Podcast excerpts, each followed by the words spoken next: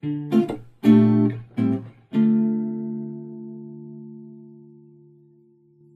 und herzlich willkommen. In den letzten zwei Folgen ist es darum gegangen, wie du dich selbst motivieren kannst. Was kannst du tun, wenn du weißt, es gäbe etwas zu tun, was dir wichtig ist, aber irgendwie freut es dir nicht? Dafür war die erste Folge da und die zweite Folge war dafür da, wenn du irgendwie nicht in die Gänge kommst, wenn du Dinge immer wieder aufschiebst. Wie kannst du das verhindern? Wie kannst du das so attraktiv machen, dieses Ziel oder diese Idee, dass du ins Handeln kommst? Und heute in der dritten Folge geht es darum, wie du aus negativen Situationen schneller rauskommst. Negative Situation kann sein, ein Konflikt, den du mit jemandem hast. Irgendwie redest du mit jemandem und irgendwie, wow, es geht nicht in die Gänge und irgendwie ist eine negative Energie da und du hättest eigentlich gern was Konstruktives, aber es, es läuft nicht. Du, dein Hirn ist auf Hochtouren negativ eingestellt.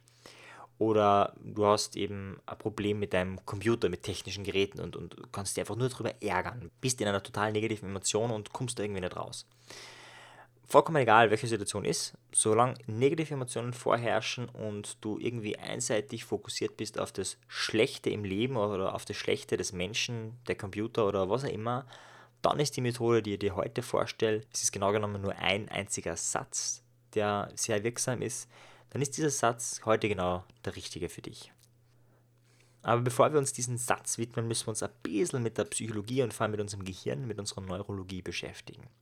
Das Erste, was wir wissen müssen, ist, dass wir unser Gehirn, die Birkenbild sagt, wir müssen eigentlich Gehirne sagen. Also wir haben drei Gehirne oder Gehirnstrukturen. Wenn du dir vorstellst, oder wenn du einmal machst, eine Faust machst und zwei Fäuste machst und die nebeneinander legst, dann hast du ungefähr die Größe deines Hirns. Und die Finger, die du zum Teil nicht siehst und dann die Knöchel, also du siehst nur den ersten Ansatz vom Finger, die wären dein, deine Großhirnrinde. Und deine Großhirnrinde, darauf sind wir ganz stolz, deine Großhirnrinde ist dafür verantwortlich, dass du klar denken kannst, dass du mathematisch denken kannst, dass du Gesichter erkennen kannst, dass du sehr komplexe, komplizierte Sachen machen kannst. Darunter, das sehen wir dann gar nicht, ist die nächste Struktur des Zwischenhirn und das ist für die Emotionen zuständig. Das ist dafür zuständig, einerseits Wahrnehmung von außen einzunehmen, aber dann auch zu interpretieren. Und je nachdem kann es sein, dass du sehr ängstlich, sehr wütend, sehr freudig oder wie immer bist. Und das innerste Gehirn, das Reptiliengehirn, ganz das innere Zentrum, das ist eigentlich nur für unser Überleben zuständig. Von der Atmung weg bis was auch immer, zum Beispiel auch auszulösen, dass es jetzt um Leben und Tod geht. Dafür ist uns nicht unser Großhirn zuständig. Also wenn du einen Säbelzahntiger sehen würdest, denkst du nicht kognitiv darüber nach mit der Großhirnrinde, hm, ja, der Zahn ist ungefähr 6,8 cm lang. Ah, oder sind es doch eher 10,8? Mhm, könnte gefährlich werden. Ich glaube, es könnte ein tödliches Tier sein. Wenn ich jetzt logisch nachdenke, ich glaube, von den 20 Möglichkeiten, die ich jetzt hätte, wäre Weglaufen vielleicht die beste. In dem Moment bist du schon tot. Von diesen Menschen stammen wir nicht ab. Was will ich damit sagen? Das älteste Teil des Gehirns, nämlich das Reptiliengehirn, aber dann auch das Zwischenhirn ist auch älter als das äh, Großhirn, der Neokortex, sind schneller in der Verarbeitung und sind wichtiger. Also wichtiger im Sinne von, dass sie den Takt angeben. Wenn es dem Reptiliengehirn und dem Zwischenhirn gut geht, kann dein Großhirn super denken. Überhaupt kein Problem. Wenn dir bei eins von den zwei Gehirnteilen einen Alarm aussendet, dann hast du ein Problem, weil dann ist die Großhirnrinde praktisch tot. Dann kannst du nicht mehr wirklich klar denken. Das zweite, was jetzt wichtig ist, und ich habe es jetzt indirekt schon erwähnt, ist, dass wir sogenannte kalte und heiße Phasen im Gehirn haben. Was meine ich damit? Eine kalte Phase ist jetzt im Moment wahrscheinlich gerade bei dir, du kannst klar denken, du kannst logisch denken. Wenn ich dir die Frage stellen würde, was ist 7 mal 7 plus 1, dann könntest du es wahrscheinlich verarbeiten in deinem Gehirn, du könntest darüber nachdenken und du würdest eine Lösung finden. Eine heiße Phase ist immer dann, wenn dein Großhirn ausgeschaltet ist. Eine heiße Phase ist, wenn du einen Streit mit jemandem hast. Eine heiße Phase ist, wenn du negative Emotionen hast, sei es Wut, kann aber auch Trauer sein. Ich würde jetzt nicht sagen, dass Wut und Trauer und so weiter negative Emotionen per se sind. Die sind ja alle sehr wichtig und, und gut, aber im Alltagsgebrauch sagen wir oft negativ, weil sie nicht so wie Freude sind oder Euphorie und uns mit äh, positiver Energie überschütten. Deswegen alltagsgebräuchlich sagen wir oft negativ dazu. Und vollkommen egal, welche dieser Emotionen da ist, kannst du nicht mehr klar denken. Übrigens auch umgekehrt, Spielsucht. Da ist eine Euphorie, also eine in Anführungszeichen positive Emotion da und die ist so heftig da, dass unser Großhirn auch ausgeschaltet wird und wir auch nicht mehr klar denken können und deswegen am Ende des Tages ganz viel Geld verlieren. Das heißt, egal welche Emotion vorhanden ist, aber primär wird es wahrscheinlich interessant für dich sein äh, bei negativen Emotionen, bei sogenannten negativen Emotionen, dann ist unser Hirn einfach aus. Also das Großhirn zumindest. Das heißt, wir können in einer heißen Phase zum Glück beim Säbelzahntiger wäre es ja dumm, das zu machen, nicht logisch darüber nachdenken, was jetzt der beste Schachzug wäre. Das ist evolutionsbiologisch durchaus sinnvoll. Leider ist es so, dass es oft sehr sinnvoll wäre, in einem Streit wirklich nachdenken zu können, wirklich in sich zu gehen, wirklich zu spüren, was ist überhaupt da. Das eine kann sein, sachlich mit dem Chef zu argumentieren, das andere könnte aber auch sein, ehrlich die Gefühle dem eigenen Partner auszudrücken. Und das geht in diesen Situationen oft nicht, weil man eben, weil das Hirn einfach gehemmt ist. Und den letzten Punkt, den man jetzt noch verstehen muss, bevor wir zu der Methode kommen, ist der folgende. Unser Gehirn arbeitet ganz viel mit Schemata und Muster. Also alles, was du abgespeichert hast, alles, was du schon öfters getan hast, alles, was Routine ist, alles, was konditioniert ist, rennt automatisch. Es gibt Reflexe natürlich, den Schluckreflex, der rennt genauso automatisch, aber dann gibt es auch Dinge, die du dir angelernt hast sei es Schuhbandel binden. Das heißt, wenn du deine Schuhbänder bindest, brauchst du nicht dein Großhirn dafür. Das, das rennt von selbst. Aber auch andere Dinge. Wenn du streitest und normalerweise in einen Angriff gehst, den anderen abwertest und attackierst, dann ist es ein Schemata von dir. Oder umgekehrt, dein Muster ist es, nachzugeben, dem anderen Recht zu geben, zu sagen, dass man selber nichts wert ist und schuld ist. Das ist genauso ein Schemata. Irgendetwas, was immer und immer wieder abbrennt, in bestimmten Situationen würden wir als Schemata oder als Muster bezeichnen. Wenn man diese drei Dinge jetzt zusammensetzt, dann wird klar, dass wir in der heißen Phase, wo das Großhirn nicht aktiv ist oder sagen wir so wenig aktiv ist, ist da tut sich schon noch was, aber sehr wenig, wir kaum Chancen haben, da was zu verändern. Es sei denn, wir haben ein Muster, was uns wieder in eine kalte Phase bringt oder in eine kältere Phase. Sagen wir so, machen wir es mal vorsichtig. Muss ja keine kalte Phase sein, aber eine kältere Phase. Und genau das ist die Strategie, mit der wir relativ schnell aus diesem negativen Zustand rauskommen und eine konstruktive Lösung finden können. Und wie funktioniert das Ganze jetzt? In dieser kalten Phase nimmst du dir etwas vor.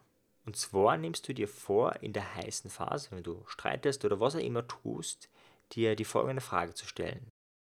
Welche Chance ergibt sich daraus für mich? Welche Chance ergibt sich daraus für mich? Das ist eine wahnsinnig mächtige und einfache Frage. Viele Dinge, die ich vorstelle, sind sehr einfach und man hat dann oft den Gedanken vielleicht, hm, das kann bei mir nicht funktionieren, das ist zu primitiv. Ich habe schon Therapie gemacht oder ich habe dieses und jenes schon gemacht, das kann ja alles nicht funktionieren mit so einer einfachen Frage. Das ist einfach, das geht nicht. Ja, könnte ja sein, dass man sowas denkt. Und deswegen würde ich gerne einmal psychologisch, psychologistisch analysieren, wie diese eine simple Frage aufgebaut ist. Erstens einmal ist es eine Frage und keine Aussage. Und bei Fragen wird unser Hirn immer angeregt, Antworten zu finden. Bei Antworten oder bei Aussagen ist es so, dass wir eben nicht unbedingt weiterdenken. Aber bei Fragen wird das Gehirn automatisch wie ein Reflex, das ist wie ein Muster, das abbrennt, genau das machen, nämlich eine Antwort suchen. Der zweite Punkt ist, dass das Wort Chance positiv konnotiert ist für die meisten Menschen. Positiv konnotiert heißt, dass wir im Hirn positive Assoziationen dazu haben. Das bedeutet, dass das Wort Chance meistens in einem Kontext kommt, wo du das Positive lebst. Ja? Du kriegst eine zweite Chance, ist, ist positiv. Das heißt, es werden positive Assoziationen in deinem Gehirn automatisch wie ein Muster getriggert. Und der dritte Punkt ist, dass in dieser heißen Phase ist es nicht so, dass wir voller Nächstenliebe an den anderen denken und uns fragen, wie können wir ihm etwas geben, damit es ihm besser geht und die ganze Situation sich zum Positiven wendet. An das denken wir meistens nicht. Wir denken in der heißen Phase in der Regel an uns. Ja, wir sind da sehr egozentriert. Unsere Bedürfnisse sind uns wichtig und die anderen Bedürfnisse sind gefälligst hinter unsere Bedürfnisse zu stellen. Unser Bedürfnis ist wichtig. Und da machen wir was sehr Wichtiges. Wir nennen das im NLP Pacing. In dem Fall pacen wir uns selbst. Das heißt, wir gleichen uns an, wir spiegeln etwas. Und dadurch, dass du nicht die Frage stellst, welche Chance ergibt sich daraus für die Welt oder für uns beide als Konfliktpartner oder eine Frage wie, was könnte uns das allen bringen, Na, du stellst dir die Frage, welche Chance ergibt sich dadurch für mich? Das heißt, du fokussierst dich auf dich und du bist sowieso schon bei dir und dadurch ist es leichter für dein Hirn, dir diese Frage zu beantworten. Das heißt, du bist in einer Phase, einem Moment, wo du eigentlich eh nur bei dir bist, das payst du, konnotierst es positiv mit dem Wort Chance und stellst eine Frage, die deine Sicht woanders hinbringt.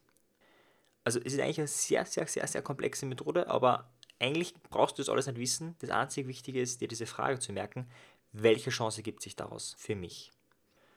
Man kann den Plural nehmen, welche Chancen ergeben sich dadurch für mich? Genauso möglich, aber bleiben wir mal bei dieser simplen Frage. Und dann wird folgendes passieren, oder ich kann ein Beispiel von mir bringen, ich habe mir mal sehr ungerecht behandelt gefühlt. Die GFK, also die gewaltfreie Kommunikation, beschäftigt sehr viel mit Bedürfnissen und Gerechtigkeit wäre genauso ein Bedürfnis, aber man würde dann genauer analysieren, was meint der mit Gerechtigkeit.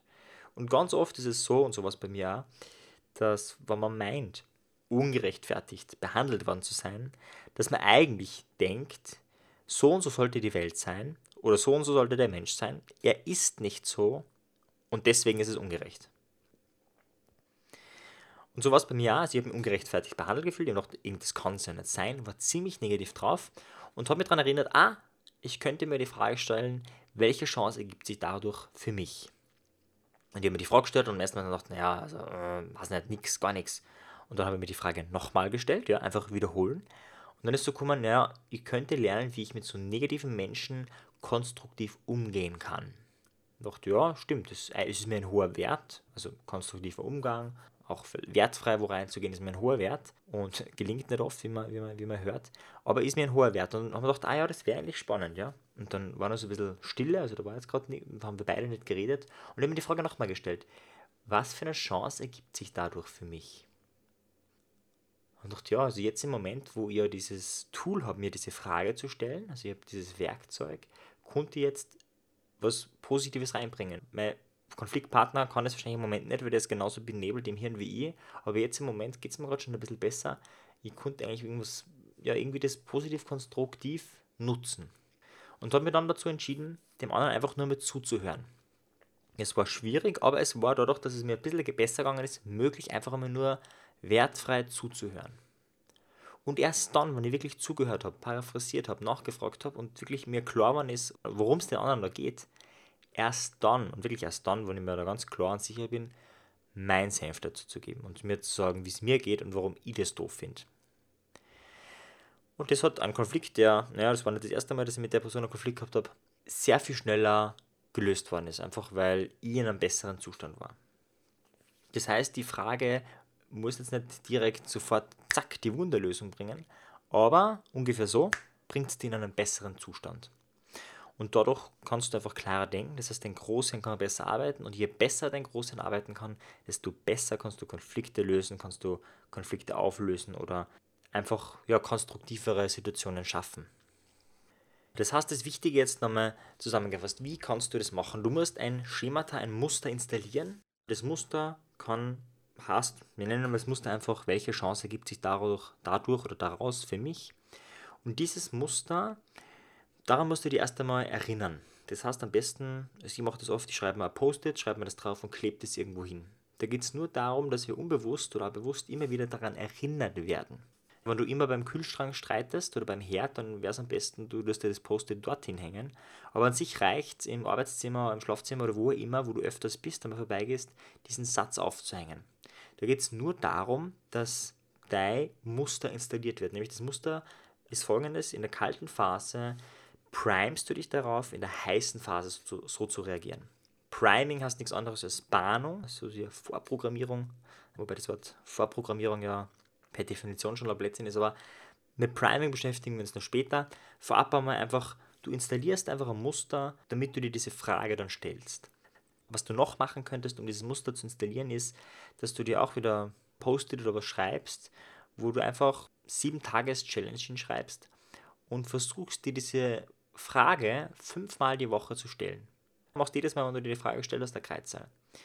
Da geht es primär darum, dass du dir eine Aufgabe stellst und dein Hirn dann diese Aufgabe erhält und irgendwie dann erfährt, aha, die nächste Woche soll ich mir dieses und jenes, diese, diese und jene Frage stellen.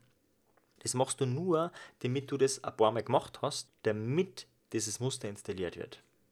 Das ist ganz wichtig, irgendwie dich daran zu erinnern. Ich meine, am besten wäre es natürlich, wenn du jetzt in der nächsten halben Stunde ein Streitgespräch hast, weil wenn du jetzt in der nächsten halben Stunde ein Streitgespräch hast, dann wirst du dich sehr wahrscheinlich daran erinnern. Aber es könnte sein, dass du die nächsten zwei Tage total harmonisch mit allen lebst und dann erst das auftaucht und dann hast du es meistens vergessen. Und genau deswegen ist es wichtig, dass du irgendwie dir das markierst, aufschreibst, dir vornimmst und damit du es dann einfach auch machen kannst. Heute waren wir sehr fokussiert, dieses eine Muster mal kennenzulernen. Es ist wirklich ein sehr einfaches Muster. Ich beschäftige mich primär mit einfachen Dingen, weil ich glaube, dass komplexe Dinge nicht unbedingt wirksamer sind als, als einfache Methoden. Und es ist einfach vor allem eine Methode, die mir schon oft geholfen hat, weniger Frust zu haben, mich weniger zu ärgern und das wollte ich unbedingt teilen. Ich finde es wichtig, einfach aus diesem negativen Sumpf auch rauszukommen. Wenn du Fragen, Wünsche oder Anregungen hast, dann schreib mir auf Facebook unter Marian Zefferer. Der Link dafür ist in der Beschreibung.